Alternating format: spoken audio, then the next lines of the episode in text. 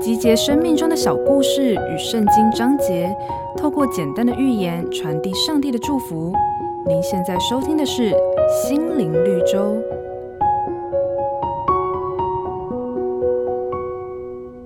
有一种鸟叫做水雉，常出现在亚热带地区的湿地环境里。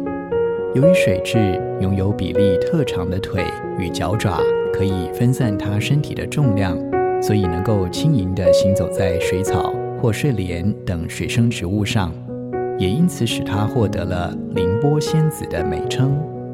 不过，虽然水雉飞翔的姿态曼妙，但多数时间，它仍以在池子里步行为主，只有在远距离觅食或受到干扰的时候，才会振翅飞行。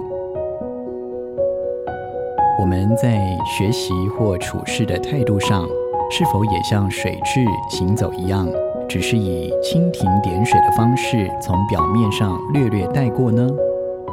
圣经上有一句话说。这些事你要殷勤去做，并要在此专心，使众人看出你的长进来。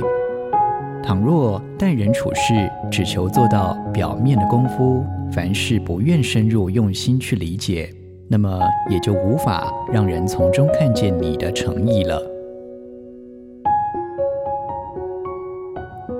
本节目由好家庭联播网、台北 Bravo FM 九一点三。